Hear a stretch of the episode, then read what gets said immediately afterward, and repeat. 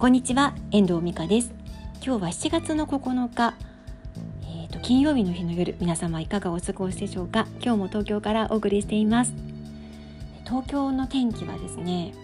曇り空。時折雨が降ったりして晴れる日はなかなか最近はありません。ままだ梅雨の最中なんですかね。各地ではね大雨も続いていたりとか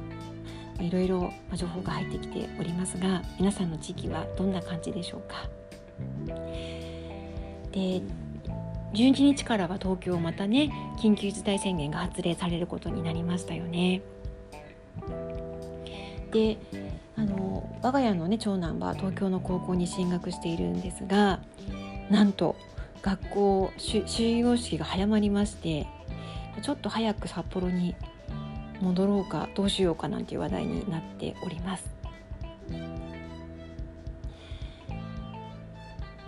で、まあ、東京での生活をちょっとねそろそろこうあと何日だ？あと10日ぐらいなんですね来週明けてしまえば1週間になってしまうので、まあ、そろそろ最終章っていうか東京最後の週に入るのでなんかいろいろ東京のこの3週間を振り返ってみたいなと思うんですけれども札幌ではあんまり外食とかしてないんですが東京に来るとねあの、まあ、近隣に飲食店も多いので母と一緒に2人きりなのでお昼は外食することもあります。でえっと今回4軒ぐらいかなお蕎麦屋さんでしょ？それからネパール料理のお店でしょ？それからカニあのカニじゃないやあの鮭のカマが美味しいスナックのランチでしょ？あとイタリアン料理の店もあるんですよね。で4軒くらいかな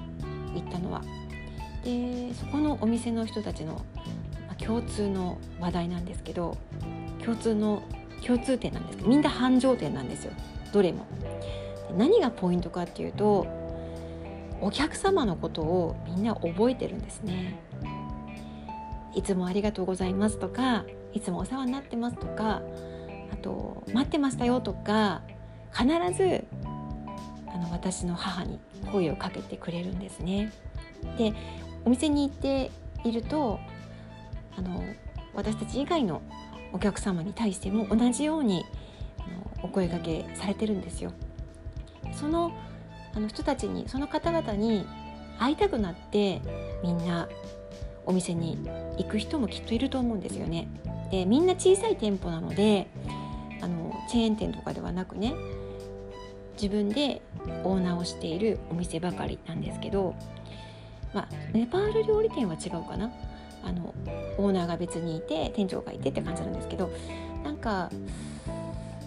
お店を大事にしている感じがすごく伝わってくるんですよね。でここが雇われている人そのアルバイトで入っている人と真剣にお店を運営していこうって思う人の違いなのかなって思うんですよね。そんな視点で今まではあんまりこう飲食店見たことはなかったんですけれどもこうして自分がライターとして仕事をしていく上で特に私はウェブで集客をしながら仕事もいただいているのでそういう中で客様との関わりその人と関わったことをどこまで覚えていてそこにあのお声がけしていけるかっていうのは次のお客様につなげられる大事なポイントなのかななんてことも感じていました。でね特にあのそこのねお店のあのオーナーのママとかねオーナーさんの奥さんとかがやがオーナーさんが女性の女性の場合もあるんですけどやっぱりなんかね話しやすいんですよみんな。で決してお客様が嫌なこととか嫌な思いをするようなことはしないし余計なことも言わないんですよね。なんかそういうあたりがやっぱりお付き合いが上手っていうかプロなんだなってことを思います。そんな先輩たちのね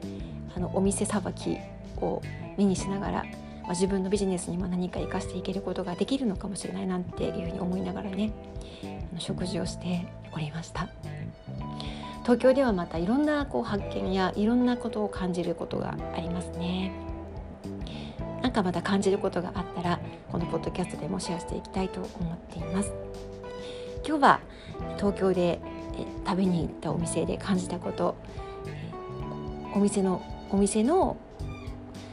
側の人たちがどうやってお客様を迎えているか繁盛店の秘密ですね。をなんかちょっとお話ししてみました。いかがでしたでしょうか？では今日はこの辺りで終わりたいと思います。最後までお聴きいただきましてありがとうございました。また聞いてくださいね。ではまた。